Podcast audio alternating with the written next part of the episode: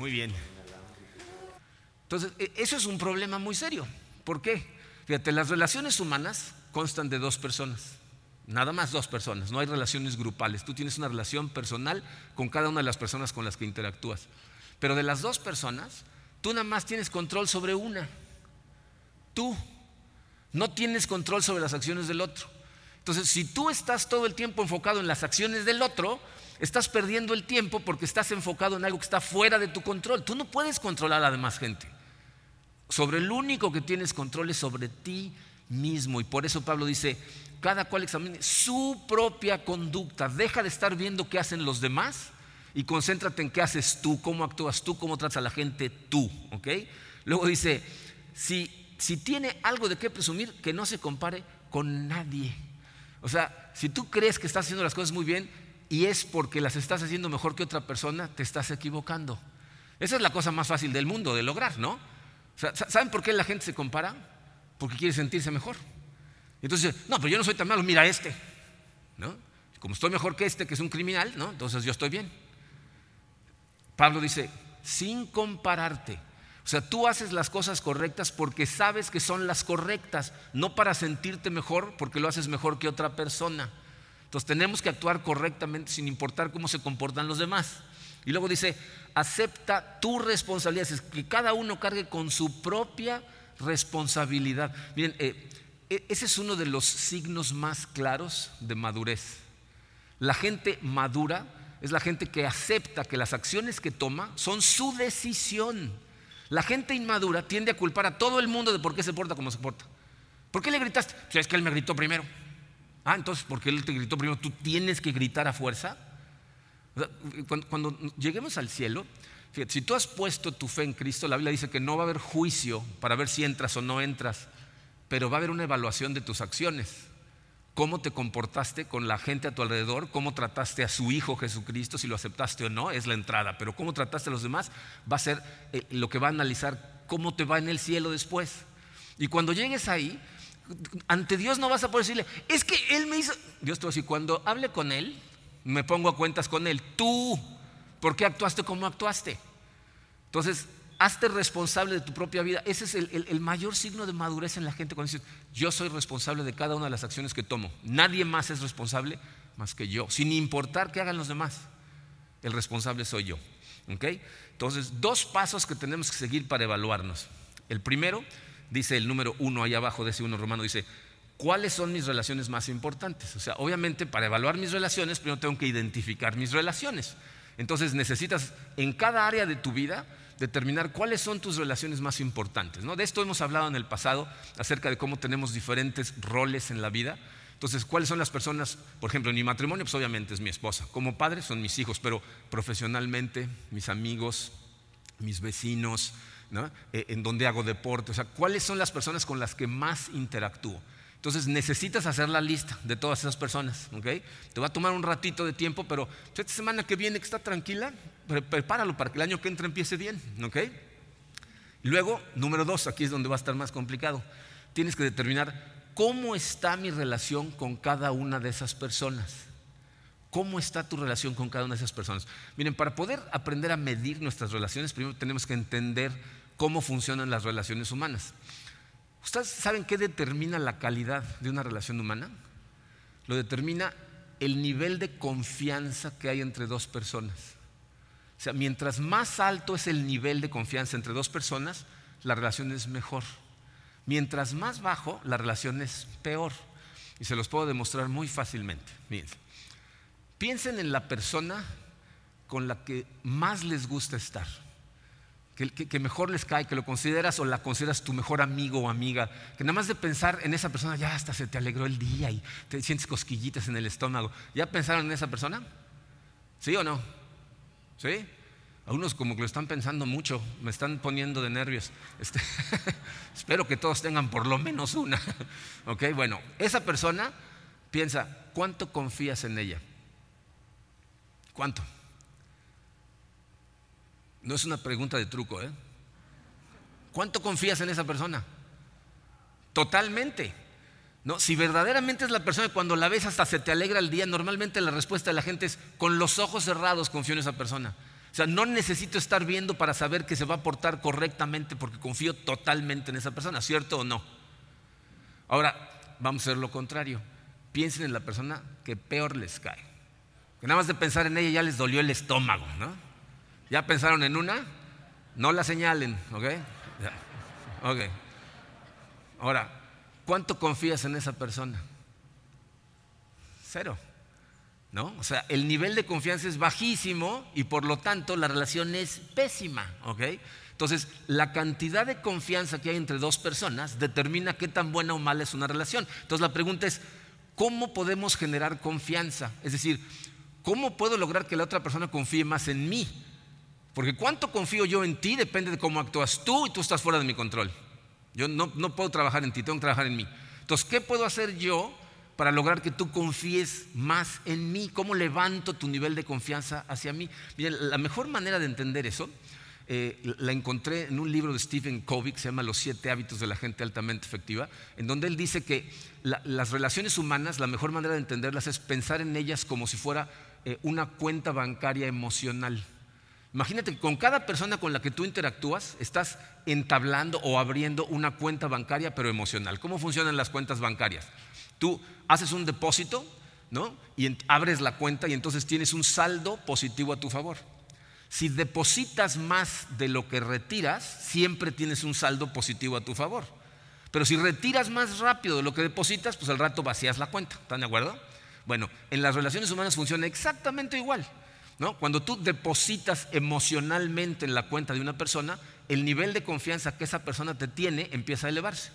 Pero si retiras de su cuenta, pues empieza a desconfiar cada vez más de ti. ¿Qué son depósitos y qué son retiros? Fíjate, los depósitos son las cosas que la gente está esperando de ti. ¿No? Fíjense, ¿qué, cosas esperamos de, todas las relaciones? ¿Tú esperas, por ejemplo, que la gente sea decente contigo? ¿No? Que si le dices, hola, buenos días, te contesten, ¿no? Si les hablas, que te pongan atención, si haces un acuerdo con ellos y quedamos en ciertas cosas, que cumplan sus acuerdos, que sean leales a la relación. O sea, esperas esas cosas. Obviamente, diferentes tipos de relación requieren diferentes tipos de depósito. Por ejemplo, una relación profesional, ¿ah? ¿qué espera mi jefe de mí? Pues que haga mi trabajo responsablemente, que lo haga a tiempo, que cumpla con las cosas que quedo con él de trabajo. En el matrimonio son otras cosas. Yo tengo que depositar amor en la cuenta de mi esposa para que ella se dé cuenta que la amo. Ahorita vamos a hablar más de eso. ¿Qué son retiros? Pues lo contrario, ¿no? ¿Cómo te sientes si alguien, tú lo saludas y ni te voltea a ver? O, le estás hablando y estás viendo hacia otro lado y, y no te está poniendo atención. Te promete que va a hacer algo y no lo hace. Cada vez que hacen acuerdos no los cumple. Luego te enteras que está hablando mal de ti a tus espaldas. O sea, no es leal a la relación. Esos son retiros. Entonces, cuando, cuando hay muchos retiros y pocos depósitos, pues la confianza se vuelve en nula. Entonces, fíjate, las, las relaciones de alta confianza son fáciles y aparte son flexibles. O sea, la gente tiende a ser muy flexible con una persona que le tiene mucha confianza y muy inflexible con una que no le tiene confianza. ¿no? Por ejemplo, en mi matrimonio, si yo salgo de trabajar cuando trabajaba profesionalmente y cada vez que salía a trabajar me iba a mi casa, estaba con mi esposa, los fines de semana los pasaba con ella, ¿no? de, vez en cuando íbamos al cine, de vez en cuando íbamos a, cenar, o sea, yo estoy tratando de hacer las cosas que un buen esposo hace todo el tiempo. Cada vez que yo hago esas cosas estoy depositando en su cuenta y cada vez confía más en mí. Si un día le digo que vamos a, a ir a cenar juntos y de repente mi jefe me dice, ¿sabes qué? Que tenemos una junta y te tienes que quedar y le hablo y le digo, no voy a poder ir a la, cena, no, eh, necesito quedarme a trabajar. Es un retiro porque quedé en algo que no voy a cumplir, pero hay tanto saldo que el retiro ni se nota. Mi esposa me dice, no te preocupes. ¿no? ¿Qué pasa si cada vez que quedamos en algo no cumplo? Los fines de semana me voy con mis amigos, siempre llego a trabajar a las 11 de la noche y el día que vamos a ir a cenar le hablo le digo que no puedo. ¿Va a ser flexible? Evidentemente no. Entonces las relaciones de alta confianza son muy flexibles y las de poca confianza son muy inflexibles. Ahora, e, en base a eso, hay dos cosas que tú puedes evaluar en tus relaciones humanas. La primera de ellas es preguntarte, ¿cuál consideras que es el saldo de confianza que la otra persona te tiene a ti? ¿Cuánto crees que confía en ti? Y ahí tienes que ser objetivo, es decir, tienes que decir, eh, es muy alto, alto, bueno, regular, malo, no confía en mí. O sea, muy clarito. ¿No? ¿Cómo crees que cada una de esas relaciones está en este momento? Otra manera de evaluarla, fíjate, es en base a eso que les acabo de decir, de depósitos y retiros, hay, eh, cinco tipos diferentes de forma de relacionarte que la gente utiliza. Son cosas que estamos medio programados para hacerlas y somos diferentes. Hay un tipo de relación que se llama ganar-ganar, en donde los dos lados están persiguiendo un objetivo común y entonces los dos depositan. Yo hago lo que me toca, tú haces lo que te toca y entonces es una relación que se puede mantener a largo plazo, porque los dos estamos contentos, porque los dos estamos depositando y estamos obteniendo lo que estábamos persiguiendo. Si es profesional, quiere decir que estás obteniendo objetivos de trabajo. Si es una amistad, quiere decir que la amistad es muy buena y es un lugar de descanso para ti. Si es un matrimonio, significa que encuentran un lugar de refugio del mundo juntos porque los dos están haciendo su parte. Ganar, ganar. Pero hay gente que no se relaciona así. Hay gente que se relaciona ganar, perder. Es decir, es gente que piensa que toda la vida es una competencia.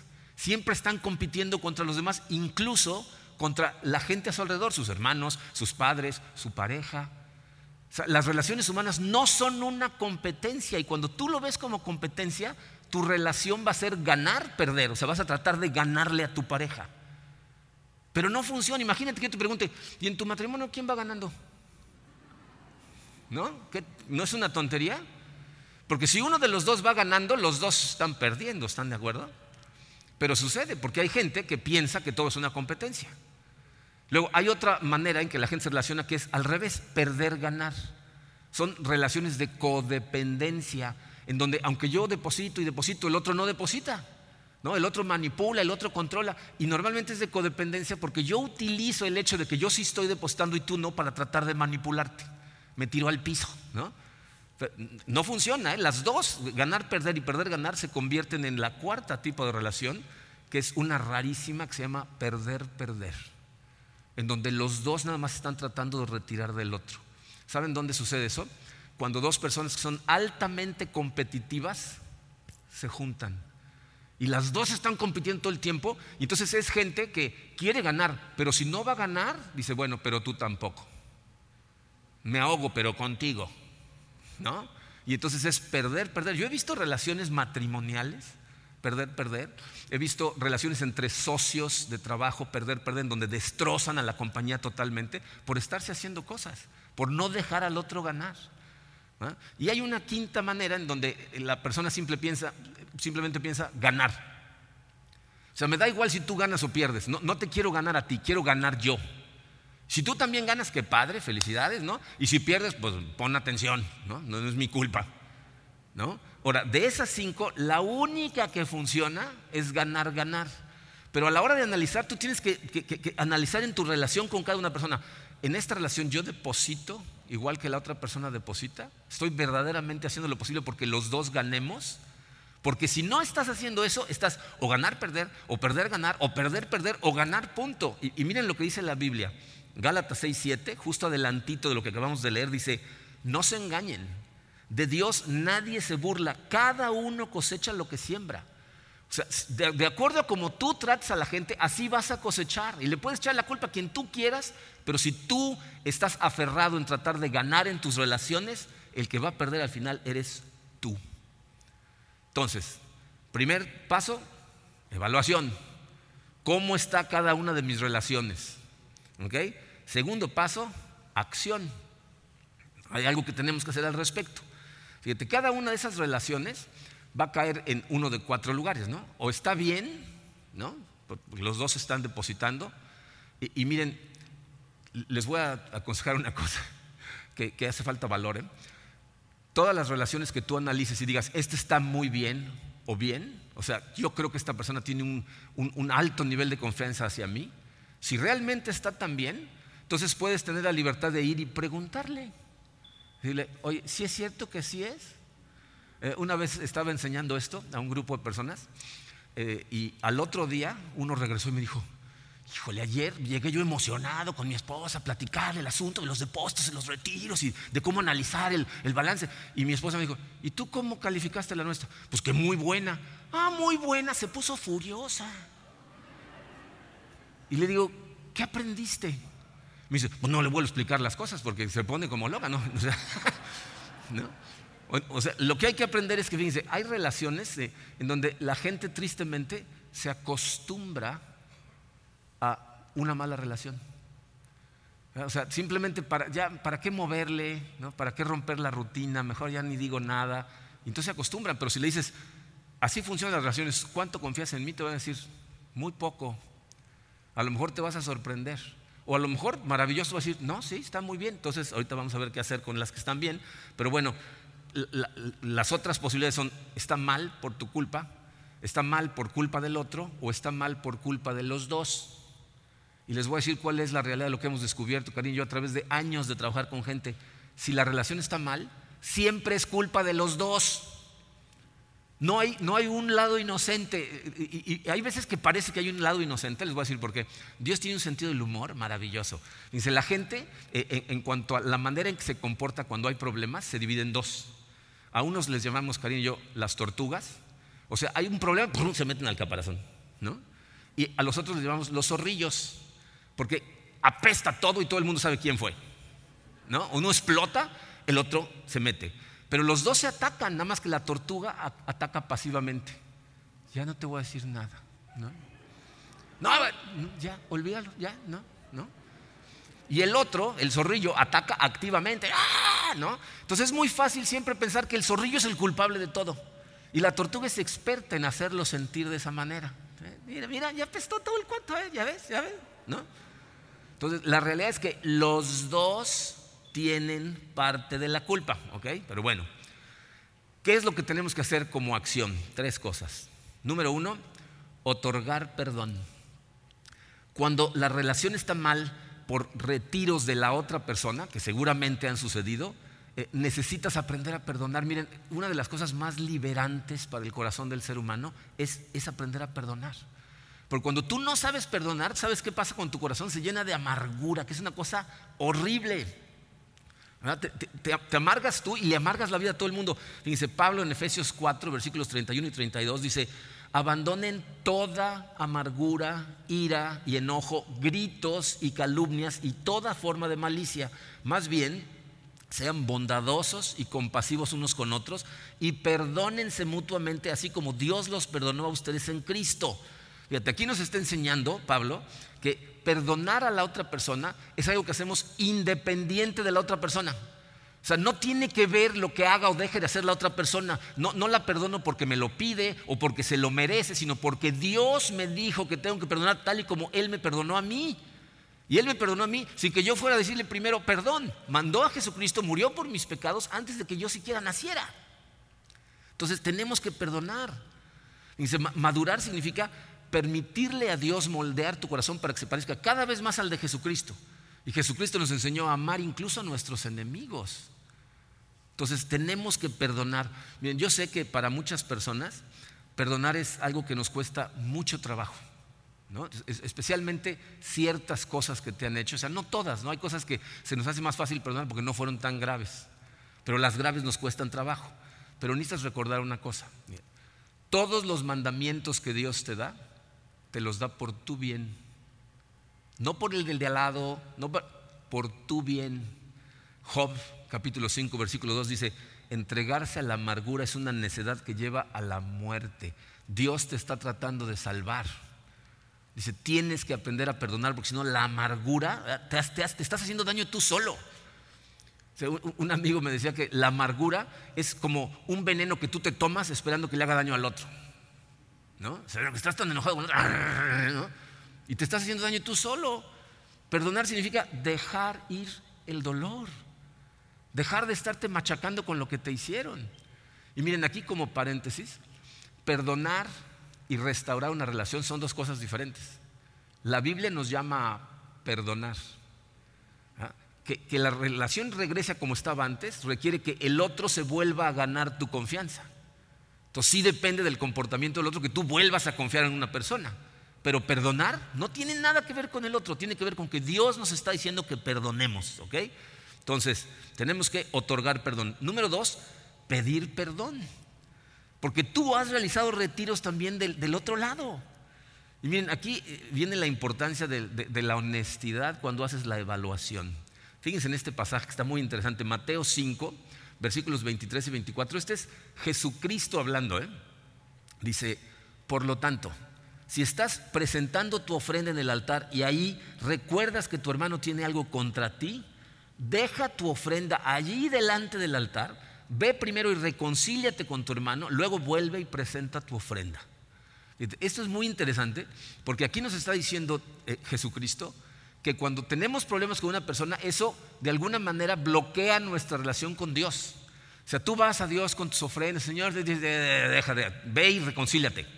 O sea, si tienes problemas con alguien, ve y reconcíliate. Y quiero que noten que dice, si tu hermano tiene algo contra ti, no dice si le hiciste algo a tu hermano, no, si, por alguna razón te das cuenta que tu hermano está enojado contigo, está actuando de una manera que te está transmitiendo que algo sucedió entre ustedes dos, ¿eh? y, aunque tú pienses, es que yo no le he hecho nada, yo no dije nada, él fue el que empezó, e, eso es irrelevante. Dice, si algo tiene contra ti, necesitas ir a reconciliarte. Y te voy a decir por qué es irrelevante. Fíjate, dos cosas. Para empezar, necesitamos recordar siempre que percepción es realidad. O sea, lo que yo pienso que es, para mí, eso es lo que es. No, importa qué trataste de hacer, si para mí fue un ataque, entonces yo, me comporto como si me hubieras atacado. Y, por eso, miren, siempre cuando hay problemas entre dos personas, eh, generalmente hay un problema de comunicación. Porque el problema es que algo hace la otra persona que me molesta y en lugar de ir y expresarme, si le voy a ver, ¿por qué hiciste esto? Ah, por esto, ah, ah, ok, ¿no? A lo mejor ni siquiera estaba tratando de herirme. Pero como no hablamos, yo empiezo a lucubrar, ¿no? No, seguro está pensando en esto y lo otro, y seguro lo hizo por esto. Y, entonces me empiezo a enojar cada vez más. Fíjate, la segunda razón, ¿ya, se dieron cuenta qué diferentes somos?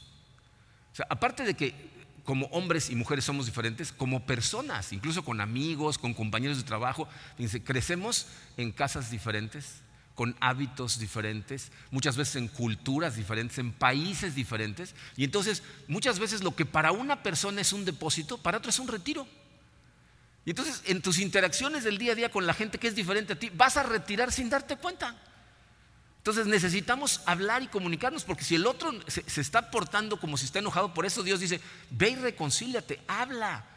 Porque somos muy diferentes. Miren, leí hace muchos años la historia de una pareja que cuando cumplieron 50 años de casados, hicieron su gran celebración y en la noche se van a su casa los dos viejitos y entonces, como todas las noches, el Señor prepara dos panes con mantequilla y mermelada, uno para la señora y uno para él, y, dos chocolatitos, ¿no?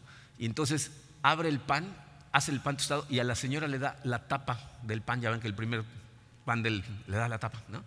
Y la viejita ve la tapa y se le empiezan a salir las lágrimas. Y este individuo piensa que está llorando de felicidad. Y le dice, ay, mi amor, ¿estás muy emocionada? Y le dice la viejita, emocionada. Dice, no lo puedo creer. Cada vez que tienes oportunidad me das la tapa del pan. Yo pensé que por lo menos hoy que cumplimos 50 años de casados me ibas a dar otro pan, pero no, la tapa. Y el viejito se pone blanco y le dice, pues es que yo siempre te he dado la tapa porque es mi parte favorita. ¿Se imaginan? 50 años de que el viejito está depósito y la viejita.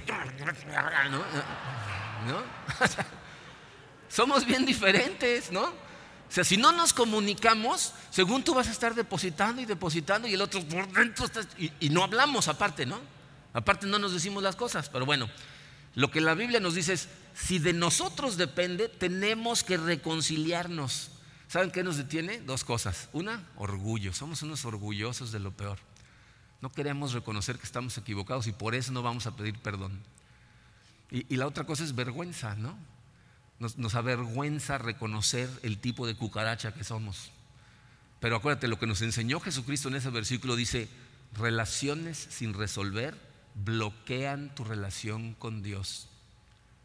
Te separan de Dios, necesitas lo que esté en tus manos, hacerlo para reconciliarte. Lo que haga el otro es cuestión del otro y él dará cuentas. Pero tú, lo que queda bajo tu control. Y lo tercero, en acciones, es expresar mi amor. No tienes que aprender a expresar tu amor. O sea, si la relación verdaderamente está bien, necesitas darle mantenimiento, necesitas seguir eh, conscientemente depositando en la cuenta de la otra persona. ¿Saben qué error cometemos? Asumimos que una vez que la relación está bien, ya no tengo nada que hacer. Ya puedo vivir en, piloto automático y dedicarme a mis cosas y esta persona me va a seguir amando para siempre. Así no funcionan las relaciones humanas. Las relaciones humanas son como un terreno, un pedazo de jungla aquí en Cancún que lo quieres convertir en un jardín y primero tienes que quitar todas las piedras y abonar y sembrar el pasto y poner plantitas y regarlo. Ya que está precioso, ¿qué tienes que hacer? Seguir haciéndolo toda la vida, porque si lo dejas aquí en Cancún en dos semanas ya es otra vez la jungla, ¿no? Pues lo mismo pasa en las relaciones humanas. La gente asume, bueno, ya sabe que la amo, ya sabe que lo amo, yo sé. ¿Y cómo sabe? Necesitas continuar haciéndolo. Y, ¿saben qué otro error cometemos? Asumimos que voy a tener tiempo suficiente para demostrárselo después. Ahorita estamos ocupados porque con el trabajo y la carrera y los niños. Y, fíjense lo que dice Santiago 4:13. Y eso que ni siquiera saben qué sucederá mañana. ¿Qué es su vida? Ustedes son como la niebla que aparece por un momento y luego se desvanece. No tenemos asegurado el mañana. No sabes cuándo uno o el otro se va a ir. Entonces, si la relación está bien, mantenimiento. Si la relación está mal, fíjate, lo que tienes que hacer es depositar incondicionalmente en la cuenta del otro sin esperar nada a cambio. O sea, tienes que depositar y depositar y depositar hasta que la persona se dé cuenta que verdaderamente estás haciendo un esfuerzo por, por salvar la relación, porque esté bien la relación. Y, les voy a decir algo una llamada de precaución antes de que empiecen a hacer cosas, porque si no se van a sorprender. Si tienes una relación con un balance de confianza en cero, el primer depósito que hagas lo van a considerar un retiro. Espéralo venir, ¿eh? porque va a suceder. Una vez eh, estaba enseñándole esto a un grupo de gerentes de hoteles y al otro día llegó uno de ellos y me dijo, oye, esto de los depósitos no funciona. Le digo, ¿cómo que no funciona? ¿Por qué no? Me dijo, pues ayer decidí llegarle flores a mi esposa y cuando le di las flores me dijo, ¿qué hiciste? ¿Qué pasó? Dime. ¿No? Y él, no, nada más te traje flores. No, que nada más te traje flores. Di la verdad, ¿no? Me dice, no funcionó. Le digo, ¿hace cuánto que no le llevabas flores? No, pues como cinco años. Le digo, ¿y qué esperabas? Que llegaras con unas flores y dijeras, ya cambió, gracias a Dios. O sea, el primer depósito, yo, miren, yo he visto cosas que la verdad, después de consejerías matrimoniales, bajan y el esposo le abre la puerta al, ay, sí, payaso, más porque está viendo el pastor. O sea, es, lo consideran un retiro. ¿no? Entonces, tienes que depositar incondicionalmente y aparte hacerlo de corazón. Dice, primera de Juan 3:18 dice, queridos hijos, no amemos de palabra ni de labios para afuera, sino con hechos y de verdad. Tus acciones son lo que demuestra el amor que tienes por tu pareja. ¿Ok? Y lo último, dice, compromiso. Necesitamos eh, hacer un compromiso para continuar amando a la gente. Miren, eh, eh, aquí también hay varias cosas que les voy a decir en compromiso. La primera de ellas, tienes que aprender lo que significa realmente amar. Eh, es muy importante que verdaderamente se conecten con la palabra de Dios, porque la palabra de Dios nos enseña cómo amar realmente. lo complejo de estas cosas es que el, amor que Dios nos pide que demos es un amor ágape. Y, y si no entiendes lo que eso significa, que es un amor de acción, entonces vas a pensar siempre que el amor es una emoción. ¿No? Por eso tanta gente se confunde cuando Jesucristo dice, ama a tus enemigos. Dices, pero ¿cómo me voy a enamorar de un enemigo si se la pasa atacándome? No te está diciendo que sientas algo por esa persona, sino que actúes de cierta manera. Y por eso venimos aquí a aprender todo el año para aprender lo que significa realmente amar. Pero por otro lado, miren, y esto es algo que si alguna vez has tomado consejería con nosotros, o tomaste consejería con nosotros, seguramente eh, lo escuchaste, les recomiendo de todo corazón que lean un libro que se llama Los cinco lenguajes del amor. Les voy a explicar brevemente lo que eso significa. E, este autor eh, dice que hay cinco diferentes lenguajes a través de los cuales las personas dan y reciben amor. Los cinco lenguajes son tiempo de calidad, o sea, un tiempo en donde realmente estás compartiendo, palabras de afirmación, actos de servicio, regalos y contacto físico. Esos son los cinco lenguajes. Lo que él dice es, normalmente todos tenemos una combinación de más de uno de ellos, normalmente son tres o cuatro, pero hay uno en particular que tiende a ser el más alto. Ese más alto es la manera en que tú demuestras amor y recibes amor. Cuando la gente quiere demostrarte que te ama, tiene que ser, o preferentemente debe ser, a través de ese lenguaje. El problema es que nos relacionamos con gente que tiene diferentes lenguajes que nosotros. Y entonces, si tú tienes un lenguaje y yo tengo un lenguaje diferente, por más que trate de demostrarte que te amo, tú no lo vas a percibir como amor, no, lo recibes como un acto de amor. Uno de los clásicos que encontramos en la consejería matrimonial son parejas en donde uno, su, lenguaje del amor es actos de servicio, o sea, hacer cosas que normalmente le tocarían hacerlas al otro, pero pues las hago yo para aligerarle la carga. Esos son actos de servicio. Pero el otro, su, lenguaje es tiempo de calidad. Yo lo que quiero es que te sientes conmigo y platiquemos y conversemos y que nos escuchemos mutuamente. Entonces, el de actos de servicio, lo que quiere es estar haciendo cosas todo el tiempo. Y, el que quiere tiempo que le dice, no, no, no, deja de hacer siéntate aquí un rato. No, no, no, no, aquí, déjame, espérame. Y entonces tienen un problema. Fíjense, una de las quejas más comunes que escuchamos nosotros es gente que dice, es que por más que hago, no, no, no valora nada. Le demuestro, le demuestro, le demuestro mi amor y como si nada, le estás hablando en otro lenguaje.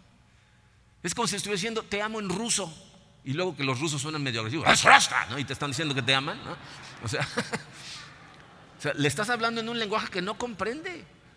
Entonces, fíjate, necesitas aprender a identificar cómo amar a tu pareja, cómo amar a tus hermanos, cómo amar a tus padres, cómo amar a, tus hijos. Por ejemplo, mi papá eh, su, lenguaje más importante de amor eran los regalos, que es uno de esos cinco lenguajes. Eh, eso no significa que él todo el tiempo está queriendo que le regalen cosas, sino que para él alguien que piensa bien algo que le regala era una muestra de amor. Y de la misma manera él se comportaba con los demás. Él siempre te llegaba con regalos que estaban perfectamente bien pensados y lo que esperaba cuando los recibieras y dijeras, ¡wow! ¡Qué maravilla, papá! No, muchas gracias. Y, las siguientes que lo vieras, que lo trajeras puesto, ¿no? Para, que su regalo se viera como algo efectivo. Y, si yo no le regalaba a él cosas, me lo recordaba, ¿eh? Le decía yo, ¿qué quieres de Navidad? Todavía no me das el de mi cumpleaños. lo tenía clarito, ¿no? pero bueno, eh, la cosa es que necesitas aprender a identificar esto. Te voy a decir por qué. Miren, uno de los eh, versículos más conocidos en la Biblia es la regla de oro que nos enseñó Jesucristo en Mateo, ¿se acuerdan? Trata a los demás como te gustaría ser tratado. La gente malentiende ese versículo porque pensamos que significa darle a los demás lo que más nos gusta a nosotros. Trata a los demás como a mí me gusta que me traten. Pero eso no es lo que está diciendo, porque a ti cómo te gusta que te traten como te gusta ser tratado.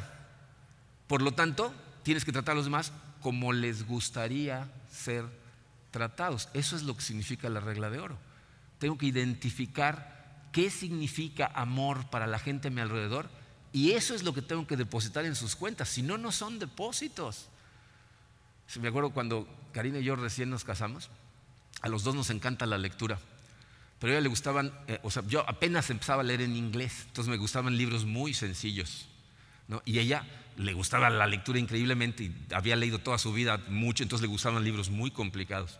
me acuerdo la primera Navidad que pasamos juntos recién casados, yo le regalé a ella un libro de lo más sencillo y ella me regaló a mí un libro de lo más complicado. Ya que los teníamos, decimos, ¿me prestas tu libro? Y cambiamos, ¿no? o sea, o sea, yo le regalé lo que a mí me gusta y ella me regaló lo que a ella le gustaba. O sea, así no es como funciona. Cuando tú a la gente le das lo que está esperando recibir, entonces se sienten que les dieron un depósito emocional y el nivel de confianza y el nivel de amor aumenta. Entonces tienes que aprender a amar. Tienes que identificar qué significa un depósito para tu pareja y qué significa un retiro. Y eso solamente funciona a través de la comunicación si no se comunican, si no platican, si no se dicen las cosas, se dan cuenta cómo todos iniciamos relaciones con expectativas creadas que generalmente son diferentes. Piensa eh, eh, en cualquier tipo, ¿eh? en el trabajo. Tú entras a un puesto a trabajar y tú tienes una idea de lo que significa el puesto, lo que esperan de ti, cómo quieren que lo hagas, y tu jefe tiene otra. Si no aclaran las expectativas, van a tener un montón de problemas. Las amistades igual. Tú tienes una idea de lo que significa divertirte y hacer ciertas cosas y, tus amigos otra. Entonces, si no hay una comunicación, no te enteras a lo mejor que ni siquiera son afines en ese sentido. Y en el matrimonio no digamos, ¿no? O sea, cada uno se casa pensando, yo sé lo que debe ser una esposa y un esposo. Y el otro tiene otras ideas. Entonces, si no hay una comunicación donde aclaramos las expectativas que tenemos uno del otro, es imposible depositar.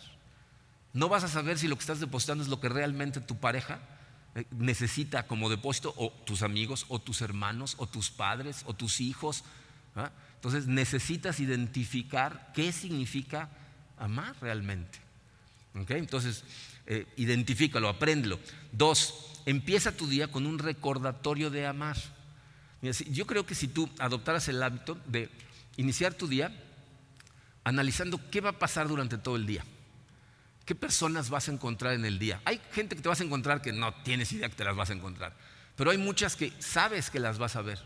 Y entonces, de entrada, recuerda a ti mismo, necesitas hacer un esfuerzo por ser amoroso con la gente. Miren, es algo que yo aprendí aquí en la iglesia hace algunos años.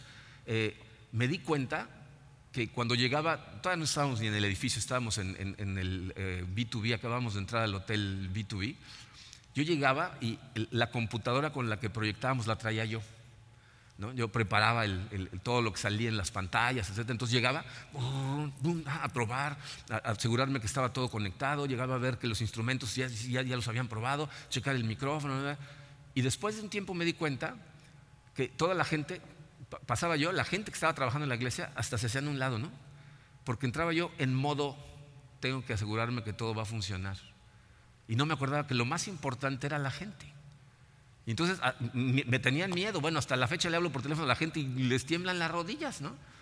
Y entonces empecé a hacerme a la tarea de decir, tengo que llegar ahí a amar a cada una de las personas que están ahí, pasar y ver y cómo están. si, sale mal, pues sale mal. Esto no es una obra de teatro.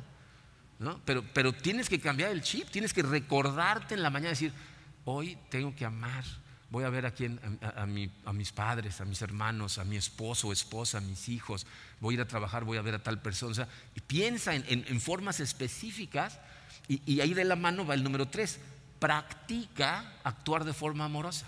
O sea, de, forma consciente necesitas decir, ok, voy a tratar de ser lo más amoroso posible con todas las personas a mi alrededor. Y, y si empieza a practicarlo, para cuando te des cuenta ya se convirtió en un hábito. Ya va a ser tu modo de operar, tu modo de tratar con la gente pero necesitas hacer cambios en tu mente para que puedas realmente hacerlo. ¿Ok? Y por último, número cuatro, depende de Dios. Miren, eh, no podemos dar lo que no tenemos. Eh, el amor que Jesucristo nos pide que demos a los demás es un amor agape.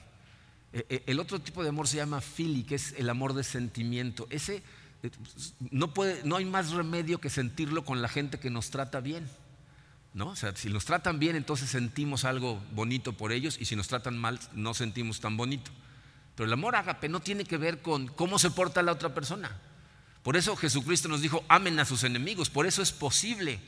Porque lo que nos está diciendo es, actúa con amor hacia la demás gente. No siente amor por toda la gente. Actúa con amor. Y no vas a poder hacer eso si no tienes una conexión tan profunda con Dios que Él sea tu fuente de depósitos, que Él te esté depositando a ti, para que no importa cuánto retire la gente a tu alrededor, tú de todas maneras los aceptes como son. No tienes que quedarte en una relación a fuerza toda la vida. Si la persona no se merece tu confianza, tú puedes determinar no tener esa relación.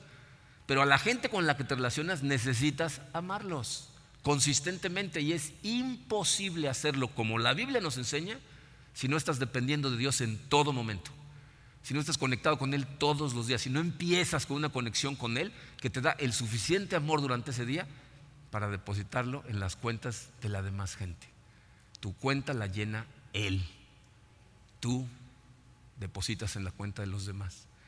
Si tomas esto en serio, imagínate cómo sería tu vida si todas las relaciones que tienes a tu alrededor fueran de altísima confianza. ¿Te imaginas qué fácil? Porque las relaciones de alta confianza son fáciles, son disfrutables, son divertidas. Entonces, si quieres tener un año maravilloso, sin importar qué pase en la sociedad y en los presidentes y el COVID-19, empieza a amar. Incondicionalmente ama y vas a ver cómo eso es lo que tu corazón va a estar lleno de amor va a ser transformacional. Vamos a orar. Padre, eh, te damos gracias, Señor, por tu palabra, te damos gracias por estas cosas maravillosas que nos enseñas, que, la verdad es que no son tan complicadas, pero nos cuestan tanto trabajo, Señor. Te pido que nos des la, la fortaleza de carácter para llevar a cabo estas cosas, para evaluarnos profundamente, para analizar cómo es que realmente estamos tratando a la gente. Eh, te pido, Señor, que también tú nos des el querer para el hacer, para que tomemos acción, para que empecemos a perdonar a la gente, a, pedir perdón, a expresar nuestro amor de la manera en que tú nos has enseñado en tu palabra, Señor. Y, ayúdanos a cumplir estos compromisos que, que estuvimos analizando, Señor. Ayúdanos a aprender a amar a la gente a nuestro alrededor, a tener la humildad de acercarnos y conversar con ellos para enterarnos exactamente qué podemos hacer para amarlos Recuérdanos todas las mañanas cuando estamos en contacto contigo lo importante que es que amemos primero a la gente y después nos preocupemos por otras cosas, pero primero lo más importante es amar. Danos la fuerza, Señor, para empezar a practicarlo. Yo sé que al principio nos vamos a sentir raros, si no es algo que hacemos siempre, pero ayúdanos a practicarlo y sobre todo, Señor, te pido que llenes totalmente nuestros corazones con tu Santo Espíritu, porque solamente contigo en nosotros podemos hacer todas estas cosas. Queremos amar, Señor, queremos ser más amorosos. Por favor, suaviza nuestro corazón. Ayúdanos a vernos honestamente con los ojos que tú nos ves para ver en dónde estamos y ayúdanos a transformarnos. Te lo pedimos, Padre, en el poderoso nombre de tu Hijo Jesucristo.